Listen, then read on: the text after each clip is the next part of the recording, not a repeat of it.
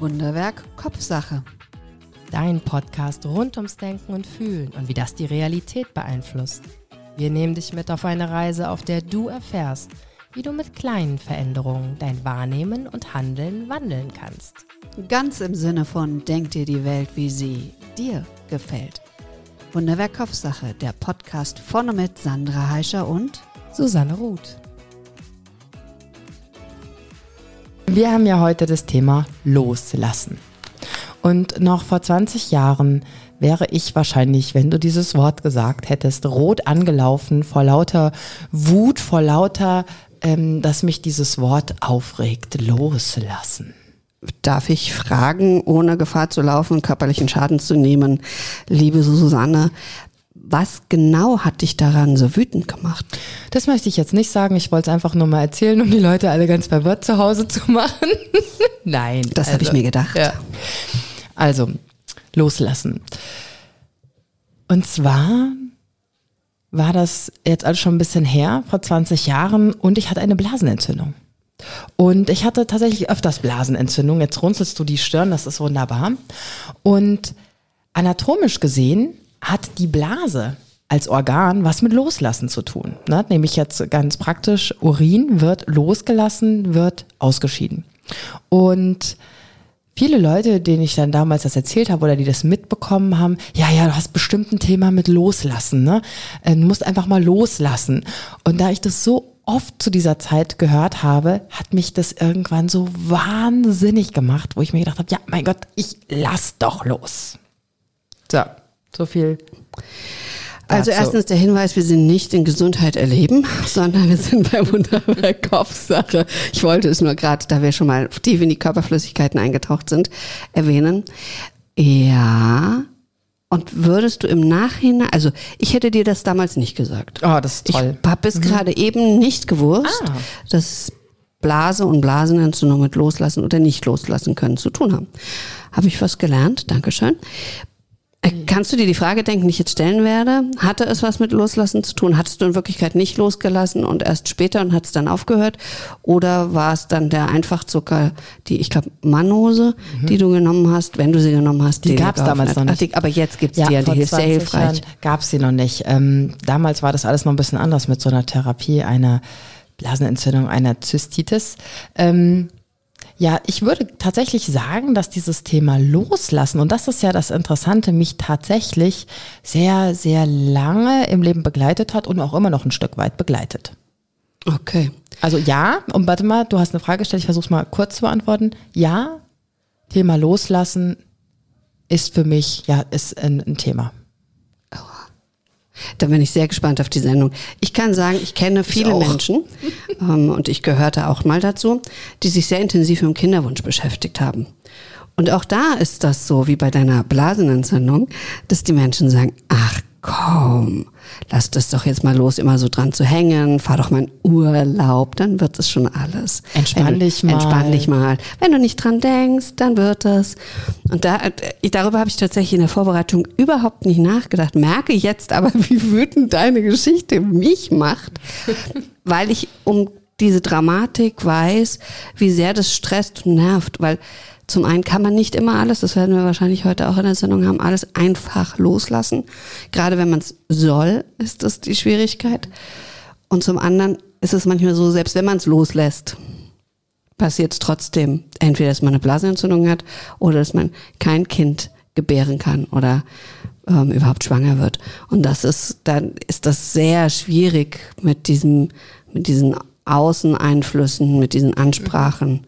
Mit diesen gut gemeinten Ratschlägen. Das hm. ist, ähm, das, es ist gut gemeint und man weiß halt nie, was man beim anderen damit auslöst, wie oft diese Person das schon gehört hat oder was das auch ja innerlich bewirkt. Also ähm, anatomisch gesehen ist das ja so, die Blase ist ja auch ein Stück weit ein Muskel und wir haben ja die Beckenbodenmuskulatur als Schließmuskel unten und natürlich muss die loslassen, die muss entspannen, dass der Urin entweichen kann und zwar, dass der komplett entweichen kann, dass man keine Restharnbildung in der Blase hat und somit hat das natürlich definitiv auch was mit Loslassen zu tun. Habe ich nicht in einer deiner Sendungen gehört, dass man dafür auf dem Hocker sitzen sollte, dass auch wirklich kein Resthahn zurück war? Oder war das in einer anderen Sendung? Das war, glaube ich, in einer anderen Sendung. Ich weiß nicht, ob ich, also was man tatsächlich machen kann, ist ja dieses Sitzen, wie wir das machen, ein bisschen ungünstig teilweise ist. Das ist, wenn du jetzt nicht Urin lässt, sondern wenn du ähm, Stinker machst, macht es tatsächlich Sinn, die Füße höher zu lagern, dass das Becken leicht eingerollt ist. Dann ist das hinten vom ähm, Anus, vom Ausgang her einfacher, dass der Stinker entweichen kann, der ja auch was mit Loslassen zu tun hat. Dass wir gleich so anatomisch einsteigen, hätte ich jetzt auch wirklich Ich nicht, nicht, dass du den erwartet. nächsten Deep Dive nimmst. Ja. ja, aber weißt du, auch das, ich finde das irgendwie wichtig, dass man das einfach mal ausspricht und auch benennt, weil wir so oft irgendwelche Tabus haben, wo man dann vielleicht doch nicht so drüber spricht. Ja, aber ich finde natürlich quasi bei den ähm, Körperausscheidungen ist ja beim Loslassen auch das Festhalten sehr wichtig. Also den, die meiste Zeit des Tages halten wir ja und lassen nicht los aus vielen guten Gründen. Ja, und jetzt stell dir mal vor, ja, wenn wir bei der Beckenbodenmuskulatur sind, die ja wirklich da einen super mega tollen Job macht, nämlich die hält unsere Organe in uns drin und die sorgt auch dafür, dass eben nicht Urin oder Stuhl abgeht, wenn wir das nicht wollen. Und dann, ich weiß nicht, wie es dir geht, bei mir ist es ja tatsächlich öfters so, ich ähm, habe ja, ich lasse mir manchmal nicht so viel Zeit auf der Toilette. Sagen wir es, drücken wir es so aus. Ich bin jetzt raus, schnell, weil man will ja noch was erledigen oder sonstiges. Und wenn man überlegt, was das für eine Herausforderung für die Beckenbodenmuskulatur ist, im Moment ist sie komplett angespannt, hält alles, macht einen super Job da unten und dann soll sie auf einmal sofort entspannen und alles loslassen. Was für ein Stress, ne? Wäre das nicht eher unter Superentspannung quasi wie ein Powernap zu sehen? Ja, es wäre toll, wenn man sich einfach ein bisschen Zeit lässt auf der Toilette. So. Ne? Mal drei, vier Mal durchatmet ah, und dann vielleicht ähm, Urin macht, Pipi lässt, wie man es ausdrücken möchte. Oder auch ähm, ja, den Stuhl. Ich stelle fest, erstens, ich Ja. denke gerade über Sachen nach, über die ich nicht dachte, dass ich heute drüber nachdenke. Mir war das sofort klar. Als ich loslassen gehört habe, wusste ich sofort, wo ist das im Körper? Ne? Was hat das zu tun? Ja. Mhm. Mm, Zweitens habe ich schon wieder ganz viel gelernt. Also, dass, dass die Blitzentspannung für die Blasen, den Beckenboden gar keine Entspannung ist, sondern Stress. Finde ich auch spannend. Und dass quasi die meisten Männer, die ich kenne, alles richtig machen, weil die sich viel Zeit lassen auf der Toilette. Ja. Ich habe gedacht, das ist nicht so gut wegen der Hämorrhoiden. Nee, es kommt ja darauf an, wie viel du drückst. Also es Ah, geht ja nicht, nicht um die Entspannung. Also wenn wir, gut, dann tauchen wir dann, also A, hat das tatsächlich mit der Beckenstellung zu tun. Wenn du, wie gesagt, die Füße höher lagerst, dein Becken einrollst, dann kann der Stinker tatsächlich besser rausflutschen, will ich mal sagen, weil das ähm, von der, vom Winkel her angenehmer ist. Und bei Hämorrhoiden hat ja jeder und jede hat das. Aber wenn du halt sehr, sehr stark drückst und der Speisebrei sehr hart ist, dann kann das passieren, dass es da zu einer Reizung kommt und man die letztendlich rausdrückt. Also da Speisebrei weich halten, beziehungsweise man sagt ja, ähm, der sollte die Konsistenz haben, der Stinker einer weichen Banane und Toilettenpapier soll eigentlich nur zur Kontrolle sein. Das wäre der ideale Stuhl und die Farbe mittelbraun. ja, wer hätte das gedacht heute, ja, wer oder? hätte das gar, ich habe jetzt, also jetzt hat es tatsächlich in meinem Gehirn einen Knoten gemacht, weil ich gedacht habe, wenn ich eine weiche Banane stinke, dann wäre das Toilettenpapier auch nicht nur zur Kontrolle da. Ja, es- die, ja, das Tolle ist ja, dass ähm, Da so ein unser, Film drum- rum ja, ist. genau, das ist ja das Tolle. Also Susanne, Mhm. ich habe ja, als ich loslassen Ja, aber angefangen habe, habe ich erstmal geschaut, was mir als, nein, das stimmt gar nicht, nicht als erstes, aber ich habe irgendwann mal ins Internet geguckt und da kam dann Anpassung an eine Situation. Ist loslassen. Aha. Genau. Wo, wo kam das? Punkt 508 auf Google? nee, also ich meine, loslassen, wenn wir jetzt überlegen, ist, Nee, ich glaube zwei oder drei auf Seite eins. äh, wenn, wenn ich jetzt was festhalte, ich halte eine Wasserflasche fest, dann lasse ich die los. Ich lasse ein Seil los. Also das ist Genau, ja. ich glaube, vermute, aber es war etwas übertragender gemeint. Ah, ja. Also nicht in das, Kannst du es noch sagen? nicht Kaffeebecher festhalten, sondern äh, Anpassung an eine Situation. Und ich glaube, das ist da sehr in dem Kontext, wenn ich nicht gefragt werde beim Loslassen. Also ich komme mit, ich komm mit dieser also überhaupt nicht zurecht. Also da komme ich mit meiner Variante mit den Körperflüssigkeiten besser zurecht. Aber dann, ähm, weil anpassen an eine Situation, also so würde ich, da sind ja noch 108 Schritte davor, nämlich ähm, erstmal eine Wahrnehmen, was soll denn überhaupt losgelassen werden, was für Erwartungen sind denn vielleicht da und anpassen ist ja dann erst der nächste Schritt. Also ich kann mich ja erst anpassen, wenn ich was losgelassen habe. Genau, deswegen glaube ich, meinte ich mit dem, dass es der Kontext ist, dass du nicht gefragt wirst. Dich verlässt jemand, du wirst rausgeworfen, es stirbt jemand. Das sind Situationen, wo dann das Loslassen die Anpassung ist. Ich denke nach. Schadet nicht. Ja. Niemanden.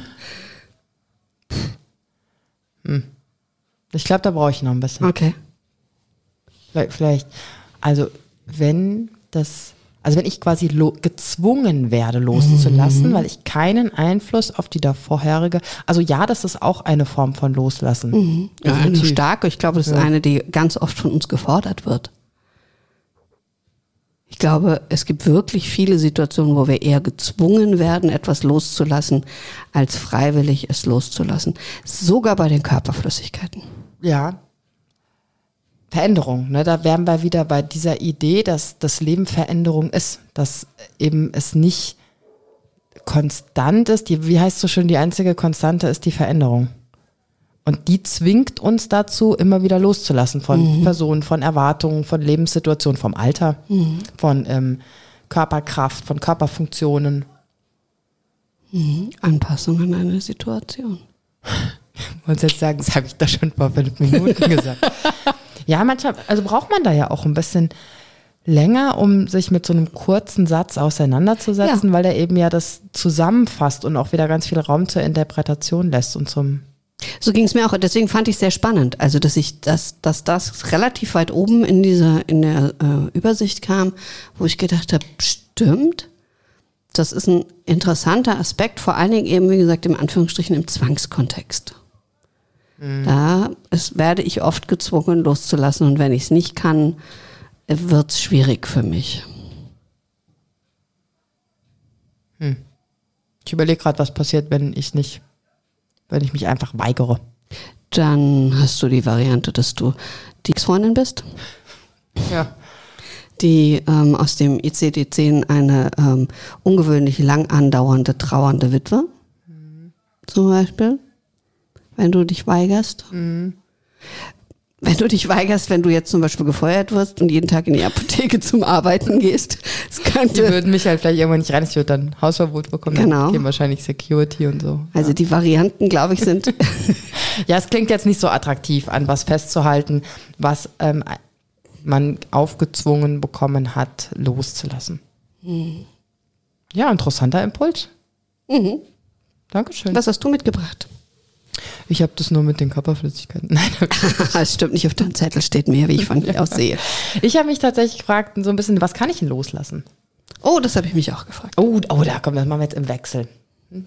Was, du darfst, du hast das Thema eingebracht, bitte. Ja, okay. Ich habe angefangen mit Erinnerungen. Aha, die habe ich gar nicht. Erinnerungen loslassen?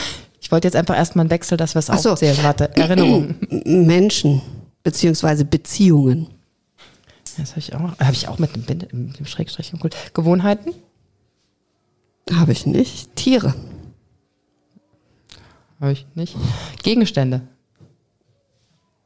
Habe ich nicht. Gedanken. Ich habe Glaubenssätze. Das ist was anderes, aber ja, okay. Ja, ja, ja. ja, ja. Glaubenssätze sind für mich eher in Überzeugungen. Weißt du so? Mehr als Gedanken. Wobei, was sind Gedanken? Ja, äh, okay. Es war, es war mir so klar, dass du mit diesem Glaubenssätze so da ein, ein Thema hast. Ja, ja, bitte weiter. Ähm, Gefühle. Oh, das ist sehr schön. Oh, das hätte ich gerne. Habe ich aber nicht. Meinungen. Mhm. Erfahrungen. Widerstand. Das oh, I like. Das finde ich super. Ja, ich auch. Ich auch. Hm. Vorstellungen bzw. Wünsche. Das Leben. Oh. Mhm. Mhm. Yes. I'm, I'm Finny. Du musst das letzte. Oh, und dann habe ich noch eins, äh, Verantwortung. Das ist ja jetzt so eine kleine Auswahl. Mhm. Ja, ja. Ja. Und du bist ja gleich drauf, ähm, auch mein erstes Wort mit Erinnerungen. Hast du, wie meinst du das?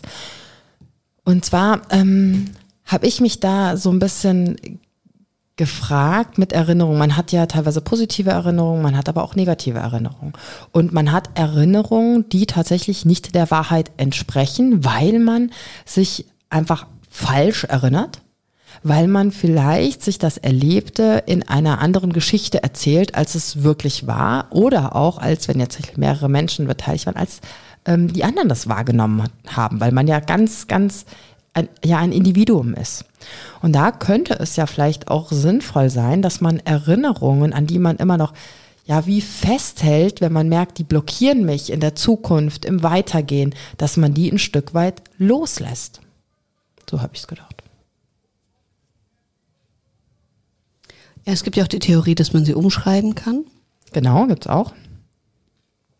Arbeitet man auch im Coaching mit? Ich vermute im Mentaltraining Korrekt. auch. Mhm. Dass hast du du, mal, andere- hast du ein Beispiel, wie man das tun kann? Dass man sich eine andere Geschichte quasi erzählt. Ne? Mhm. Ähm, ein Beispiel, wie man das tun kann. Na, also als erstes wäre ja so die, die Frage, ist es eine Erinnerung, die mir dienlich ist oder ist es eine Erinnerung, die mich hindert? Ja, und woher weiß ich, dass es eine falsche Erinnerung ist? da, ich habe da mal einen Bericht, ich krieg's dich nicht mehr zusammen, wann das wie wo war. Und zwar ging's da um den Anschlag ähm, vom 11. September. Und die haben verschiedene Menschen befragt, wie sie das wahrgenommen haben, was sie gesehen und was sie erlebt haben. Und dann haben sie festgestellt, dass Leute erzählt haben, sie haben das gesehen, wie die Flugzeuge dort reingeflogen sind in diese riesigen Hochhäuser und haben dann aber festgestellt, als sie das dann in Zusammenhang gebracht haben, die konnten das von ihrer Position aus, wo sie saßen in der Schule, auf der Arbeit, konnten die das nicht sehen in dem Moment. Und die haben aber wirklich gedacht, sie haben es gesehen, weil jeder von uns hat ja diese Bilder im Fernsehen immer und immer und immer wieder gesehen und man hat das Gefühl, ja, dass man näher dabei war, als es letztendlich wirklich war. Und das hat mir so ein bisschen wie so ein so ein Klick gemacht, wo ich dachte, ja, Wahnsinn. Und das Gehirn erzählt dir das. Das Gehirn erzählt dir, du hast das gesehen, aber hast du das gar nicht gesehen. Ja, ist ja auch so, gibt's ja auch diese Theorie mit, äh, mit Kindern und den Fotoalben und den Erzählungen, die du zu den Fotos bekommst. Das sind ja gar nicht deine eigenen Erinnerungen, jedenfalls keine bewussten, sondern die Erinnerung, wie jemand anders das wahrgenommen hat. Ja. So, und wie kann ich das jetzt wegkriegen, wenn ich das nicht haben will? Ah, da hast du ein ganz tolles Wort gesagt, wegkriegen, was mich auch schon, das macht mich schon so, wegkriegen. Also in erster Linie bin ich der Meinung, dass wir nichts wegkriegen müssen. Also das ist, das ist ja da, diese Bilder, die darf man eventuell nur in ein anderes Licht rücken, dass man sich vielleicht bewusst macht, dass man die im Fernsehen gesehen hat. Aber wie gesagt, wenn ähm, das mich ja nicht hindert in meiner Zukunft, warum sollte ich es ändern? Aber wenn es was ist, also wenn ich jetzt zum Beispiel davon ausgehe, jemand hat eine wirklich traumatische Erfahrung gemacht und will nicht immer von diesen Bildern geplagt werden, weil sie einfach am Schlafen hindern, am Leben hindern, weil sie Angstzustände auslösen, dann will diese Person es ja schaffen, sich von diesen Bildern zu trennen, von diesen Erinnerungen. Wie geht das? Da gebe ich dir gar keine Antwort, weil ich kein Traumatherapeut bin und das überhaupt nicht mein Bereich ist. Also mein Bereich ist, ich sag's dir nur nochmal, dass wir das hier mal klarstellen. Ähm, ich behandle keine Traumas, also definitiv gar nicht. Das machen Fachleute, sondern das, was ich mache und arbeite, ist ja ein zielfokussiertes Arbeiten. Also jemand möchte ein Ziel erreichen, jemand möchte eine, jetzt kannst du natürlich sagen, ja, mein Ziel ist es, die Bilder nicht mehr zu haben. Trotzdem, wenn es so eine traumatische Erfahrung ist, lasse ich da die Finger von. Ich bin ja kein Therapeut, also bitte. Ähm, deswegen kriegst du von mir da keine Antwort. Vielleicht kannst du mir eine Antwort geben, weil du ja ähm, Therapeutin bist, ähm, sondern eher ein zielfokussiertes, ein, ein positives, wo möchte ich hinarbeiten? Also meine Antwort lautet, normalerweise arbeite ich auch nicht therapeutisch in, im Traumabereich. Ich habe viele Zusatzausbildungen dazu tatsächlich und habe auch ähm, Patientinnen, die wegen anderer Dinge kommen und dann kommt plötzlich ein Teil zum Beispiel eines alten Traumas nach oben ähm, oder mir wird davon berichtet. Und dann ist es da tatsächlich so, manchmal sind es nicht, ist es nicht nur die Situation, die man auch gar nicht wegmachen kann, aber oft sind die verbunden zum Beispiel mit, mit Schuldgefühlen, die da gar nicht hingehören. Also, dass sich eine Person schuldig fühlt wegen etwas, was ihr widerfahren ist von, von jemand anders, zum Beispiel von einem Täter.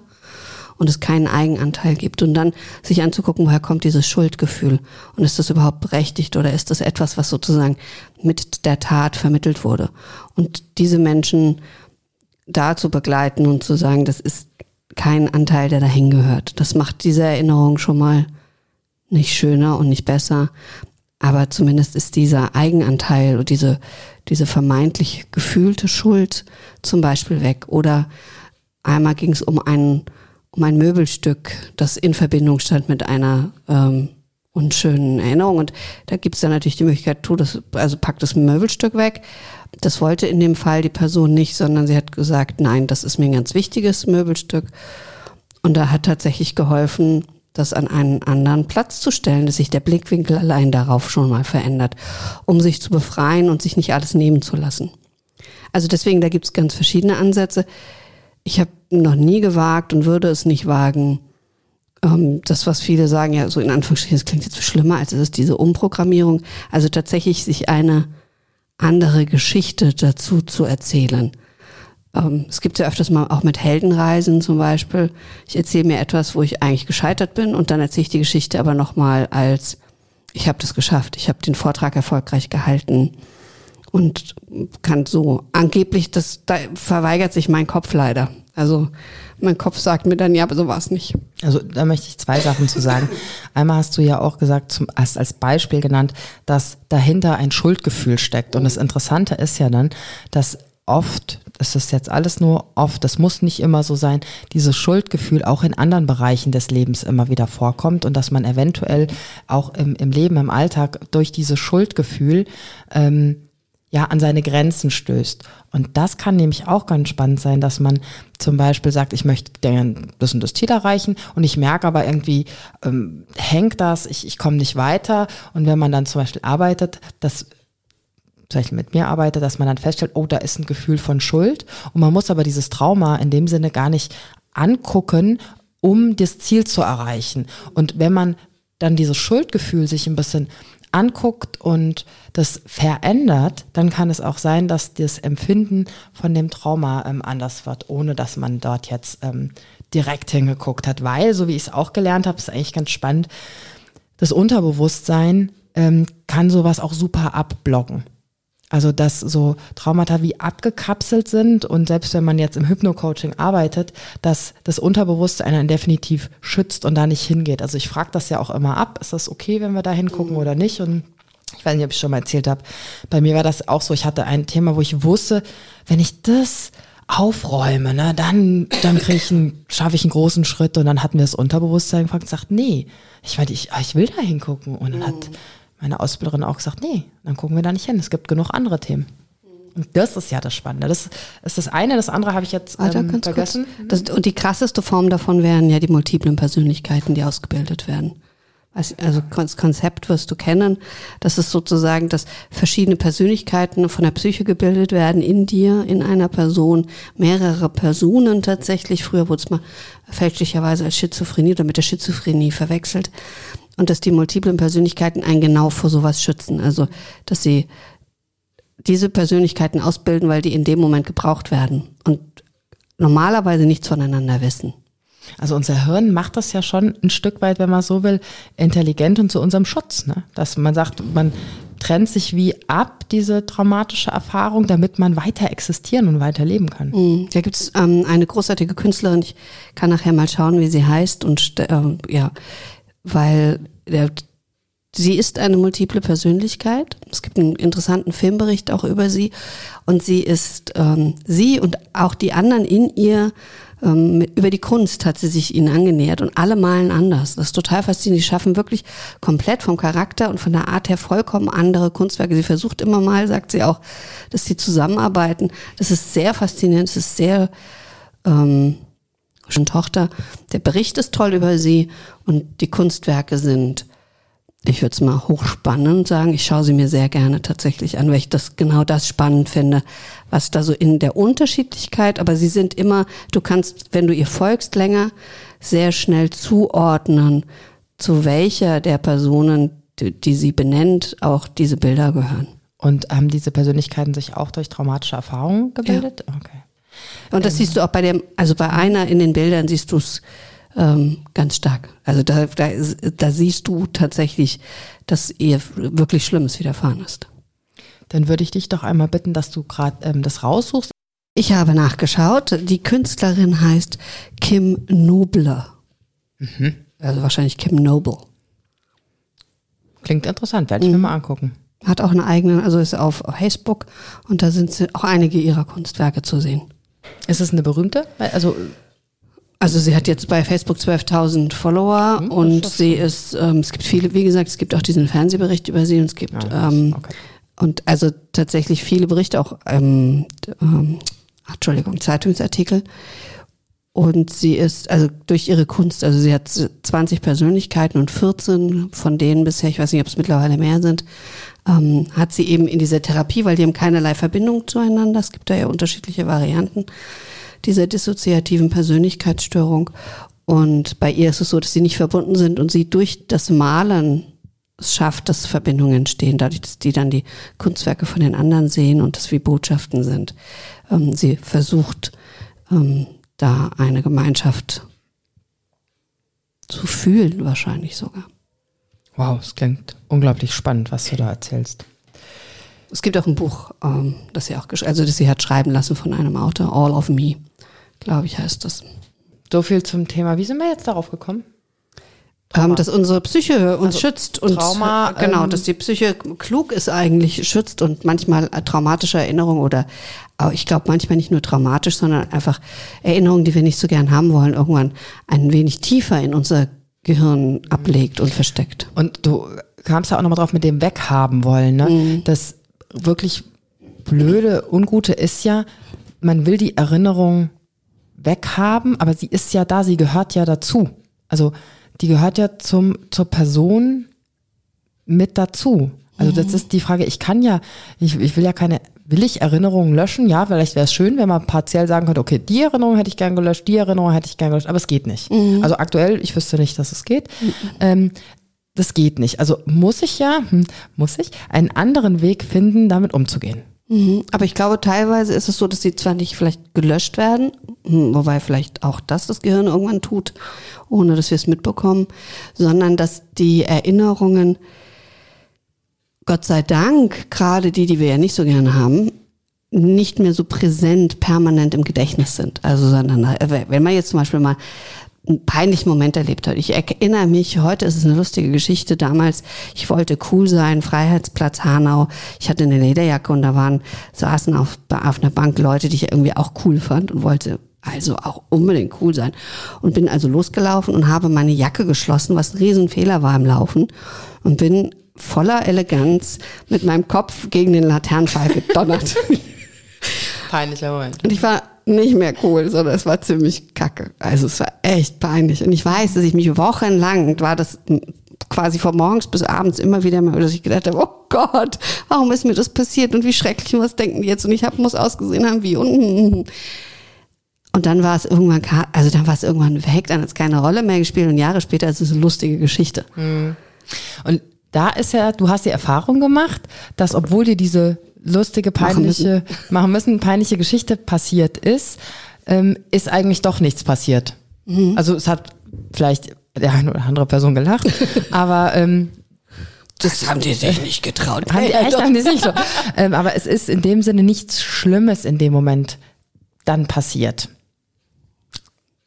Also schon, ja, für dich, für dich war das schlimm, aber du bist jetzt nicht ausgeschlossen worden aus der Ich Gruppe. finde, dass du das jetzt ein bisschen bagatellisierst. Also erstens habe ich ja nie zu dieser Gruppe gehört und auch danach nie, vielleicht deswegen. Ja, es lag nur an der Genau. Lederjacke. Hm. Nein, also ich weiß, was du meinst. Also, Vielen Dank. Gut. Sag's nochmal in deinen Worten, bitte. Also ich durfte die Erfahrung machen, dass nicht alles so heiß gegessen wird, wie es gekocht wird, sozusagen. Ein wund wunderschöner Spruch, wunderschönes Wortspiel. Ja, genau, das wollte ich sagen. Vielen Dank. Bitte. Glaubst du, dass es diese Erfahrung dann auch macht, die es mir leichter gemacht hat, daraus eine lustige Geschichte am Ende des Tages zu haben? Ja. Also ich glaube, wenn ähm, dir das dann sagen wir, entweder öfter passiert ist, dann fängt man, fängst, hättest du vielleicht angefangen, so die Geschichte zu erzählen, ist ja klar, ich äh, bin so schusselig, ich renne hier permanent gegen den Laternenpfahl, dann wäre das ja immer öfter passiert und immer, du hättest dich ja immer wieder in dieser Geschichte bestätigt. Mich mag keiner, weil ich die Lederjacke nicht zumachen kann und dann wäre dein Leben ganz anders verlaufen. Das ist ja jetzt nur ein Beispiel, aber genau so funktioniert's ja.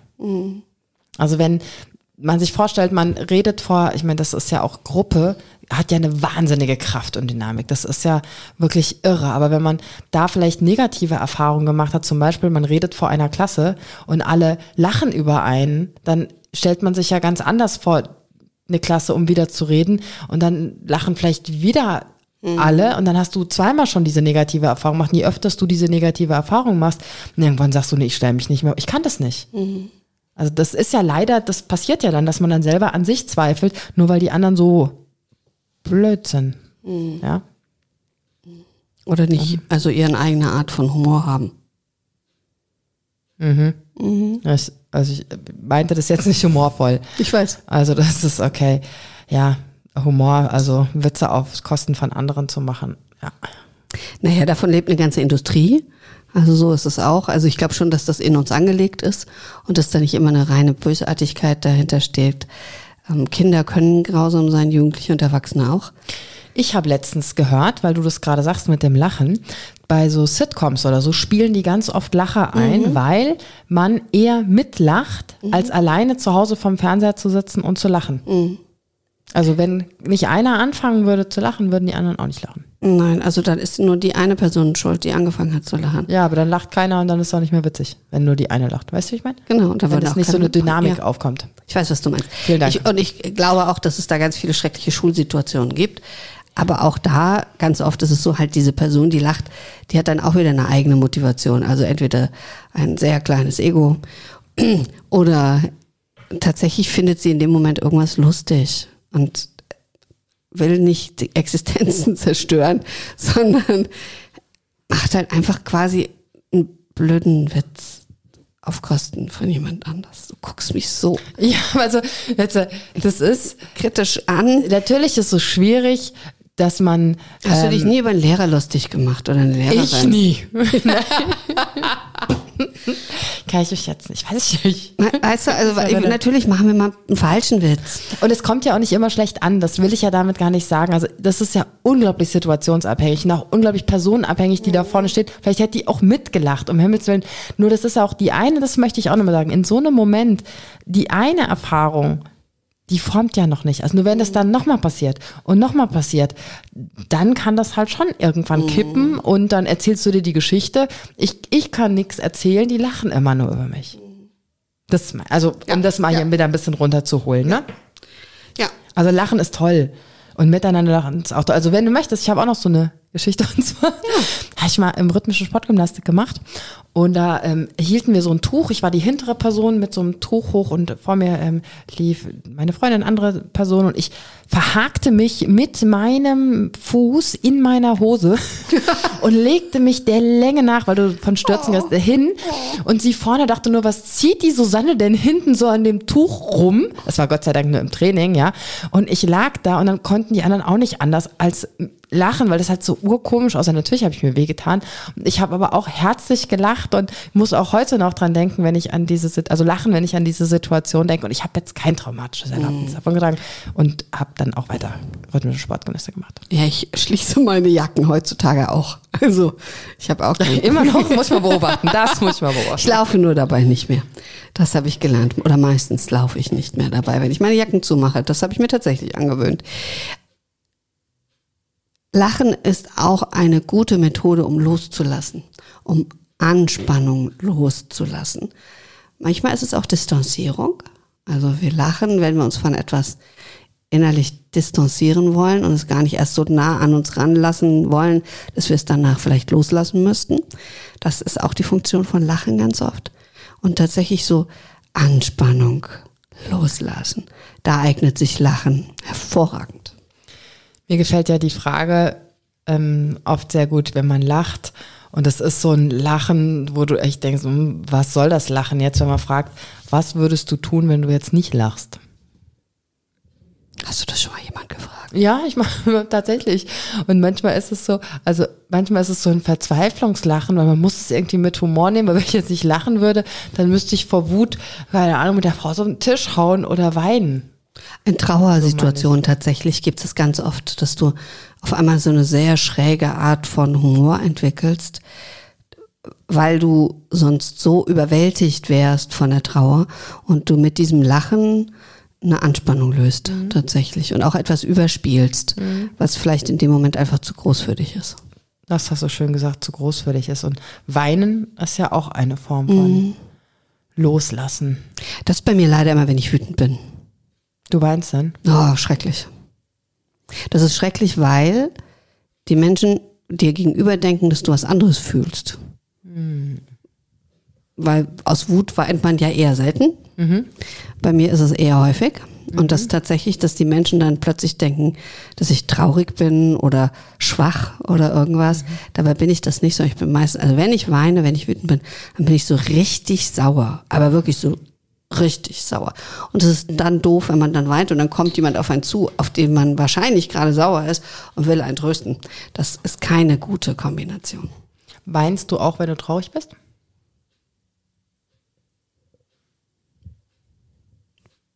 Kann sein. Bist du nicht oft traurig, weil du so jetzt nachdenken musst oder?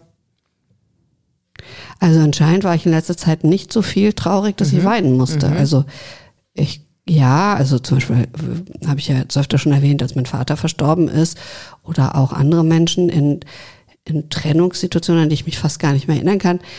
Äh, ja, ja, also äh, tatsächlich, das meiste hat bei mir mit jetzt immer in meiner Erinnerung mit Tod zu tun, mhm. Tod von Tieren und und und.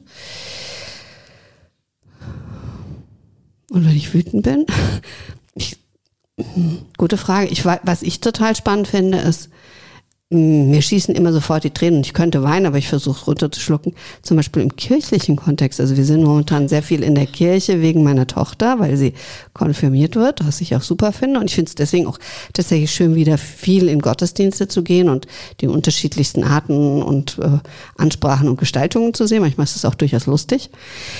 Und ich merke aber, es gibt immer so zwei, drei Schlüsselsätze. Wenn die gesagt werden, schießen mir sofort, aber unmittelbar, sogar Lieder teilweise, dass ich da stehe und habe die Tränen in den Augen und denke, oh Gott, wenn ich jetzt jemand sieht, ähm, das, das, ist doch Stille Nacht, heilige Nacht an Weihnachten oh, in der ja, Kirche kriege ich mm. überhaupt nicht ohne Schluchzer hin. Und das ist, ich kann nur nicken, ich nick hier die ganze Zeit. Ich denke tatsächlich, dass das so alles ist. Dieses wahnsinnig tolle Gebäude, dieses emotionsaufgeladene Gebäude, weil also eine Kirche ist ja wirklich voller Emotionen, vielleicht auch ein bisschen ehrfürchtig. Mhm. Vielleicht. Ehrfurcht schließe ich bei mir aus. ja, okay. Ähm, also was auch immer für du für eine Emotion mit der Kirche hast, aber ich kenne das auch. Also in Kirchen bin ich auch immer sehr nah am Wasser gebaut und habe immer mindestens eine Packung Temposite stecken. Ja, und das beruhigt mich tatsächlich. Also wie gesagt, bei, bei mir ist es eher sowas, das ist so ein Satz, dann zum Beispiel kommt, ähm, das Glaubensbekenntnis kommt. Mhm. Und dann sofort am Anfang. Mhm. Ich glaube an Gott, den Herrn. Und sofort macht mhm. und dann gibt es so, Wut? ja, hätte ja sein können. Nee, also ja nee, und es gibt sowas dann, wenn sowas kommt wie, ähm, ich vertraue darauf, dass das alles in deinen Händen liegt und so.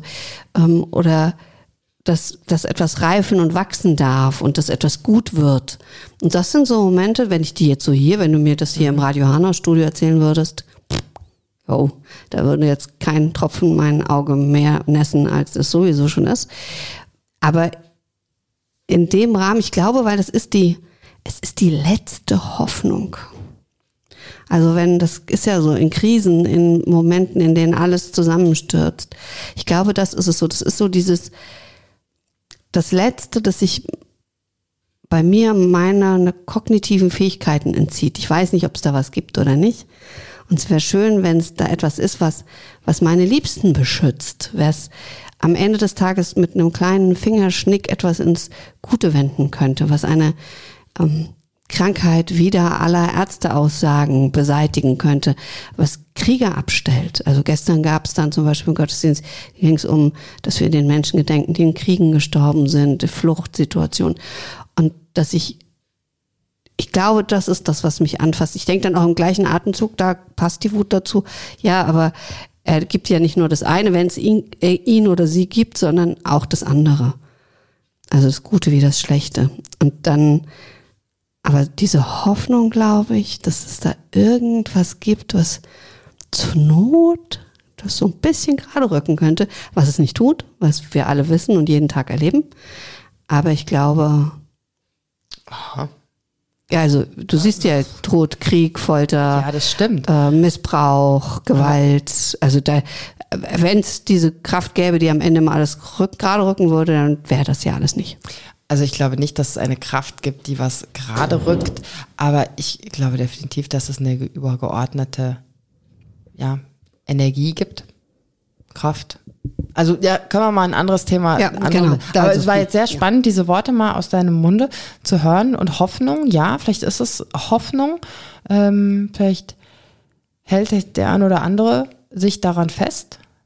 Ich hoffe es für viele, weil ich glaube, Das gibt ja auch ein Stück weit Trost. Genau, ich glaube, dass Also- dich das, wenn du einen wirklich tiefen Glauben, ich beneide Menschen Ja. sogar, die einen ganz festen Glauben haben und ich ähm, weiß das auch von anderen Menschen, die mir das schon erzählt haben, weil es trägt dich durch wirklich schwere Momente auf eine andere Art und Weise.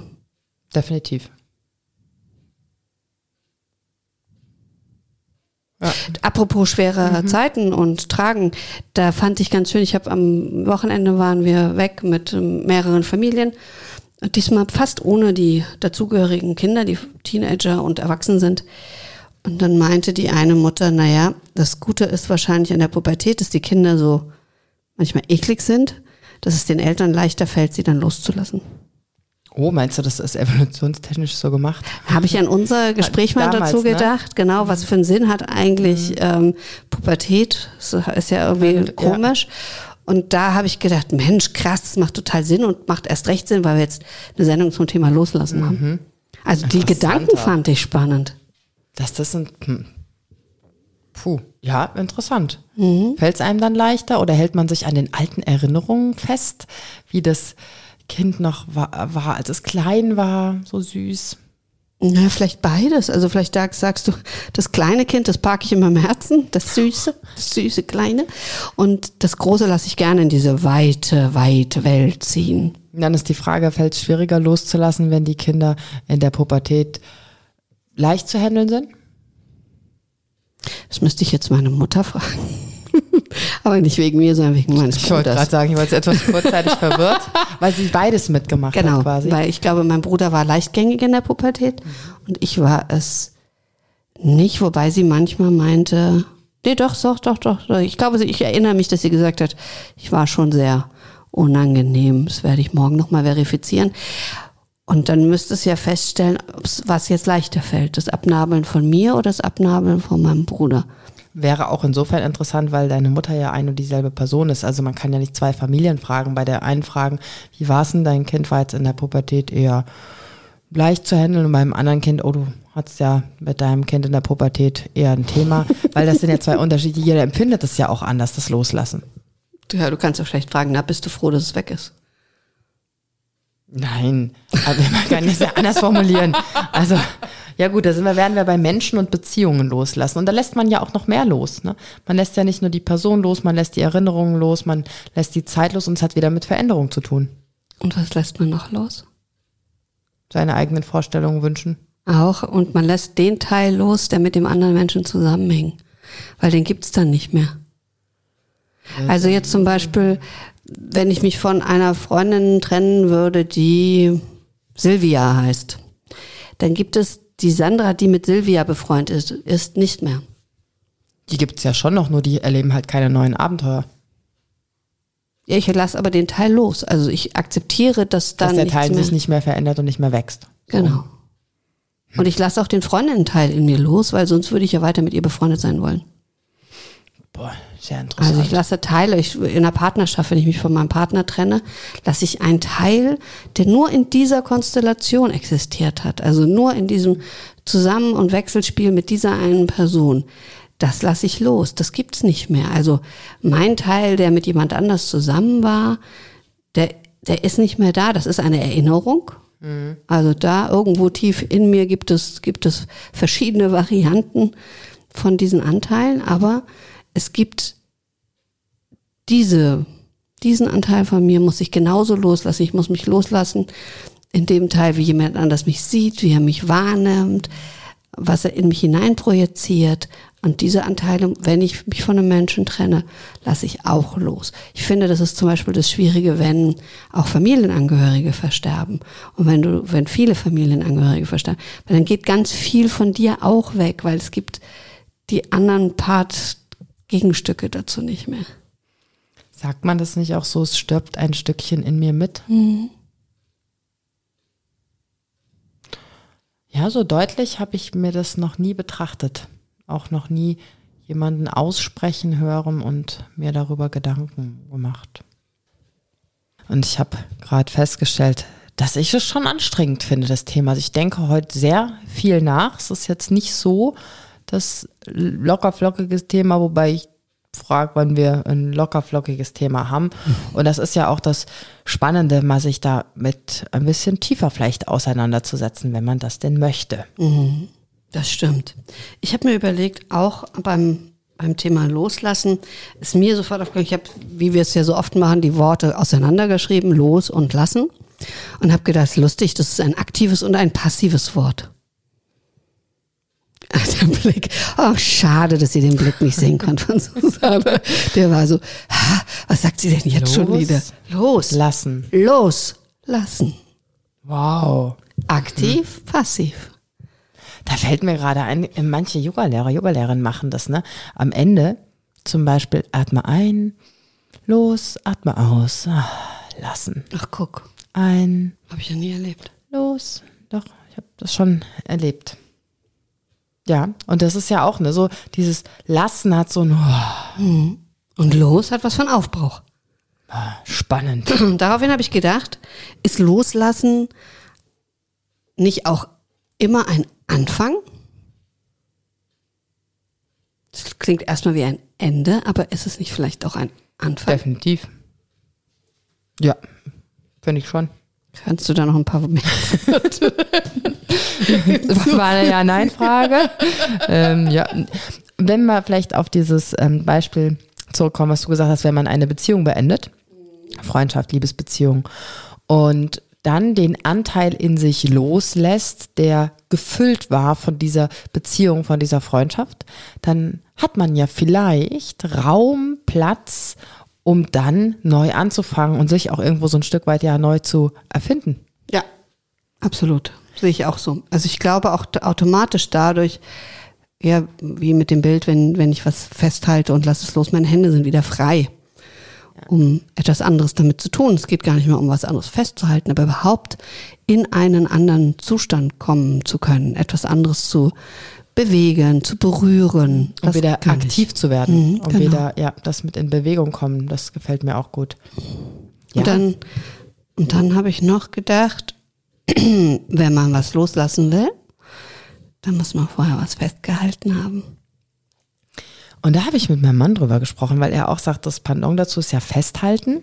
Und dann ist, ist die Frage, ist festhalten, loslassen, ist davon eins ein positiver und eins ein negativer Begriff? Und es kann beides, beides sein. Wir haben dann so ein bisschen diskutiert und kamen dann eigentlich zu dem ähm, Entschluss, dass beides, beides sein kann. Also man kann sowohl festhalten positiv sehen, als auch ähm, loslassen und genauso andersrum.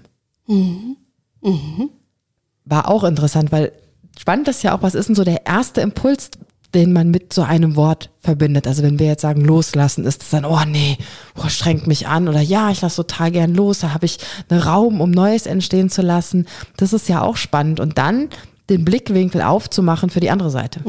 Also bei mir ist das erste tatsächlich gewesen, lass los, sei frei. Das ist eine äh, Liedzeile von den Fantastischen Vier und wahrscheinlich von Trilliarden anderen Künstlern auch. Mm, Also bei mir ist tatsächlich war das so dieses Entspannung, Freiheit. Ich glaube, das war bei mir ganz viel loslassen. Ist auch so ein bisschen, wenn man das jetzt vom Körperlichen her nimmt. Festhalten ist eine Sache, die, wenn, wenn ich jetzt einfach nur mein Glas festhalte, die Körperkraft braucht, die Anspannung braucht, die Muskelkraft braucht, die Energie braucht, die ähm, unglaublich viel nötig macht und ja ein Stück weit anstrengend ist. Und dieses Loslassen dann eher die entspannte, unanstrengendere Seite ist. Der Muskel entspannt wieder, der wird wieder länger, der wird wieder weicher. Schön. Ja, Schöner Gedanke. Weil ich glaube, manchmal ist es nicht so vom Gefühl her. Also ich glaube, manchmal ist das Loslassen ein sehr schwieriger, sehr anstrengender Akt. Du zuckst schon ungeduldig. Die Arm, der Arm schnellt in die Höhe. Na, weil ich super finde, was das, weil das genau zum Anfang wieder zurückkommt.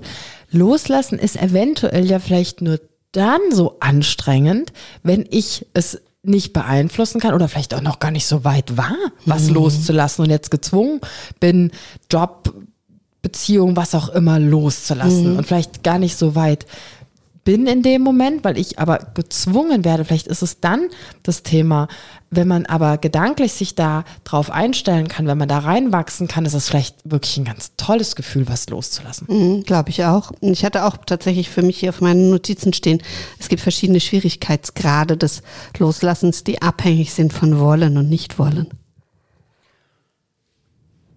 Ja, also nur weil ich jetzt was loslassen will, heißt es ja noch lange nicht, dass das funktioniert, dass ich das loslassen kann. Nee, aber dann ist die Wahrscheinlichkeit höher, dass es mir leichter fällt. Definitiv. Aber es ist jetzt, ich fand es klang so einfach. Entweder du willst oder du willst nicht. Und so ist es ja. Achso, nee, nee, ich meine wollen und nicht wollen in den verschiedenen Abstufungen. Ah, okay. Also möchte ich mich von etwas trennen oder nicht. So, das ist schon mal ein sehr gravierender Unterschied. Ja. Ja, will ich oder das, natürlich das eine ähm, ist ja viel mehr Bereitschaft, viel mehr, ähm, ich arbeite vielleicht mit mir, ich suche mir vielleicht Hilfe, da ist ja ähm, viel mehr Raum dann, dass man da loslassen kann. Und manchmal lernt man es eben, so wie du gesagt hast. Das ist dann ein Weg, den man beschreitet. Und oft, glaube ich, steht am Anfang des Weges gar nicht loslassen drauf. Nee, ich habe nämlich ähm, immer wieder, wenn ich über Loslassen nachdenke, kam bei mir ein anderes Wort hoch, was ich glaube, du hast es vorhin auch so ein bisschen gesagt, Vertrauen. Und zwar so ein Vertrauen in mich, Vertrauen tatsächlich in das Leben, Vertrauen in, aber viel tatsächlich auch in einen selbst, dass man in der Lage ist, mit der Situation umzugehen, dass man in der Lage ist, da wieder vielleicht rauszukommen, dass man in der Lage ist, ähm, ich habe eine Freundin gehabt, die hat auch eins, zwei schwere Schicksalsschläge hinter sich gehabt und dieses, die hatte so ein Urvertrauen. Sie sagte, Susanne, ich werde wieder glücklich werden. Und das war wie als wenn sie das in Stein meißelt und man das nicht mehr weglöschen kann. Und mittlerweile sie ist super glücklich. Und ich habe dieses Urvertrauen ne? in das Leben habe ich das hat mich so inspiriert und so bewundert. Ja, wo hat sie das her? Wahnsinn. Toll. Und das äh, spannend ist, weil es war jetzt am Wochenende auch, wurde auch gesagt, loslassen, lernen, das bedeutet Vertrauen lernen. Und zwar auf eine positive Kraft. Also es geht ja genau in die Richtung. Und was ich ganz schön fand, war, wenn du es loslassen in einem nicht toxischen Zusammenhang, also zum Beispiel Kinder loslassen in ihrer Welt, ähm, dass wenn du etwas loslässt, das dir was bedeutet, dass du das Vertrauen darauf hast, dass das sicher ankommt woanders. Also, und das gehört dazu, wenn ich etwas loslasse, was ich sehr schätze, liebe, mag, dass ich dann sage, ja, ich kann das jetzt, kann das gehen lassen, weil ich weiß, das ist so gefestigt, die Welt ist so, in Anführungsstrichen, sicher, ähm, dass ich es loslassen kann. Hat das in dem Moment auch nicht auch was mit Abgrenzung zu tun, dass ich gerade wenn man jetzt im, im Kinderkontext ist, ich meine, am Anfang sind die Kinder ja auch rein körperlich unglaublich nah an einem dran. Und die, das ist ja das Spannende, ne? Man kann, darf sich ja da Gott sei Dank auch ein bisschen dran gewöhnen, dann fangen sie an zu krabbeln und dann erweitert sich der Radius vom Kind ja immer ein Stückchen mehr, ein Stückchen mehr, ein Stückchen mehr, so dass man sich vielleicht auch schon dran gewöhnen kann, die wieder loszulassen. Und hat das aber, was du jetzt gerade beschrieben hast, auch damit zu tun, dass sich irgendwann quasi wahrnehmen, diese Beziehung Eltern-Kind, die muss sich ein Stück weit verändern und mich auch wieder mehr als Individuum abgrenzen und das Kind auch als Individuum sehen? Also, weil du es ja mit Vertrauen gesagt hast, und da fiel mir jetzt einfach nur ein, die Idee, hat das auch noch was mit Abgrenzung zu tun? Könnte ich so nicht beantworten. Woran ich jetzt gedacht habe, spontan, du gesprochen hast, ist ja, das sind ja so Bindungstests, die gemacht werden. Wie sicher ist ein Kind gebunden? Die funktionieren so, dass du guckst, zum Beispiel, wie verhält sich das Kind, wenn die Mutter den Raum verlässt. Krabbelt gleich hinterher und, und genau steht kratzend heulend an der Tür. Oder ist es in dem festen Glauben, dass die Mama wiederkommt? Und kannst. Oder genauso wie es gibt dann den Test, die Mutter sitzt mit einem spielenden Kind im Raum und es kommt eine fremde Person dazu. Wie verhält sich das Kind? Sucht es gleich Schutz oder bleibt es in Lässigkeit, weil es darauf vertraut, in der Bindung zur Mutter, dass das gut ist, was da ist und vergewissert sich immer nur. Und so ist es mit diesem Radius. Der erweitert sich, aber die Kinder rückversichern sich eine Zeit lang und irgendwann immer weniger, wenn du als, als Elternteil ein verlässlicher Partner bist. Und das ist genau das, diese sicher gebundenen Kinder, da kannst du rausgehen, du kommst zurück und das Kind fängt nicht an zu schreien, kreischen, sondern im Idealfall macht es mit seinem normalen Spiel weiter. Und warum macht man so Tests? Ja, das hat was mit Forschung zu tun. Ah, okay, gut. okay, gut. Und gibt es da also Ergebnisse nur, wenn ein Kind mit so und so vielen Monaten das und das kann, dann ist. Es hat nichts mit Können zu tun, aber okay. sondern eben tatsächlich das Verhalten. Und das Verhalten sagt dann was aus über die Bindungsqualität zwischen diesen Personen. Okay, finde ich ja ganz schön drastisch. Okay. Oh. Ist nicht so drastisch. Nee, ah, vielen Dank für diese Untersuchung. Sie haben wirklich eine eher mindere Bindungsqualität zu Ihrem Kind. Also stelle ich mir wirklich. Nein, das machst du natürlich, hast du dann viel, zum Beispiel in Kontexten, wo die Menschen das zum Beispiel gar nicht so mitkriegen, sondern die Mutter sitzt mit dem Kind da und dann bittet man die Mutter kurz mal rauszukommen, was zu machen. Also oft wissen die ja gar nicht, dass sie in so einer Beobachtungssituation sind, um herauszufinden. Wird ja immer schlimmer. um genau das zu sehen. Also von daher die haben Sinn und die machen Sinn, solche Tests. Mhm. Und richten auch keinen Schaden an. Okay, gut, dass du das nochmal klargestellt hast, finde ich sehr nett von dir. Vielen mhm. Dank. Und das, aber tatsächlich hat das, das Loslassen in dem Sinne dann ganz viel gar nicht mit Abgrenzung zu tun, sondern hat was damit zu tun, dass ich das sichere Vertrauen darauf habe, dass das andere, was ich loslasse, gut aufgehoben ist in dem Moment, in dem ich manchmal es ja nur ein temporäres Loslassen. Ich lasse mein Kind in die Schule, weil ich darauf vertraue, wobei wir viel auch andere Geschichten kennen, dass da eigentlich nichts passiert. Ich gebe mein Kind in den Kindergarten in dem Vertrauen darauf, dass es dort gut behütet wird und gut entwickelt wird. Das ist ja noch mehr als nur behüten Kindergarten. Also in ganz viele Situationen geben wir unsere Kinder in Sportvereine, in ein Zeltlager, in ein Trainingscamp, weil wir darauf vertrauen, Ferienspiele, alles Mögliche, dass dort Konfirmationsunterricht, dass dort dem Kind nichts angetan wird, sondern im Gegenteil eventuell es sogar bereichert wird an Erfahrung, Wissen, guten Momenten.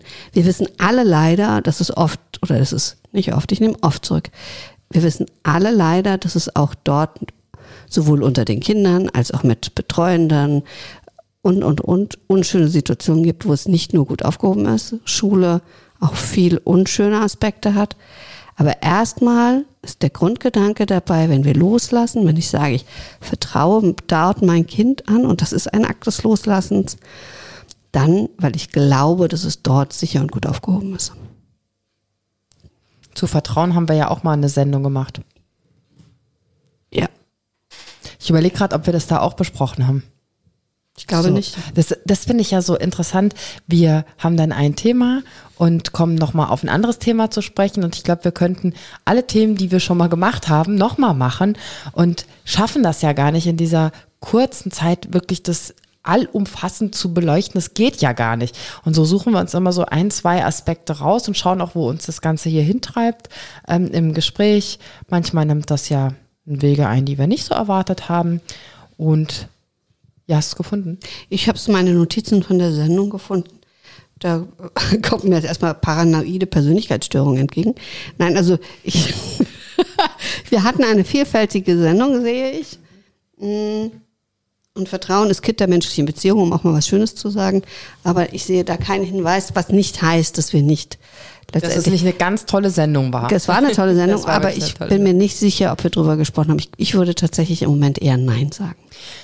Um jetzt nochmal zurückzukommen, wir haben das Thema Loslassen und da kam jetzt die Idee auf, dass Loslassen ganz viel auch damit zu tun hat mit Vertrauen. Vertrauen in, ja auch, letzt, wie du es jetzt beschrieben hast, letztendlich die Beziehung, die man zu, hat, zueinander hat, Vertrauen in das Leben, Vertrauen in die eigenen Fähigkeiten, was ich tatsächlich auch noch sehr interessant fand, dieser Punkt, ähm, dass man wirklich Vertrauen auch zu sich selber hat, dass man etwas schaffen kann. Mhm. Ganz, was ich ganz wichtig und toll finde, dass man Vertrauen hat, dass man. Was lasse ich dafür los? Wenn ich Vertrauen in mich selber habe, mhm. ich lasse los, dass ich mich abhängig von anderen mache. Ich lasse los, dass ich ähm, hilflos bin. Ich lasse los, Ängste. dass ich, ja, Ängste vielleicht. Ich lasse los, dass ich mich von jemandem abhängig mache, weil ich denke, ich schaff's allein nicht. Ich lasse los dass von Vorstellungen, die vielleicht andere von mir haben und gehe meinen eigenen Weg. Mhm. Hey, schön, oder? Mhm. Also loslassen, Vertrauen in sich selbst.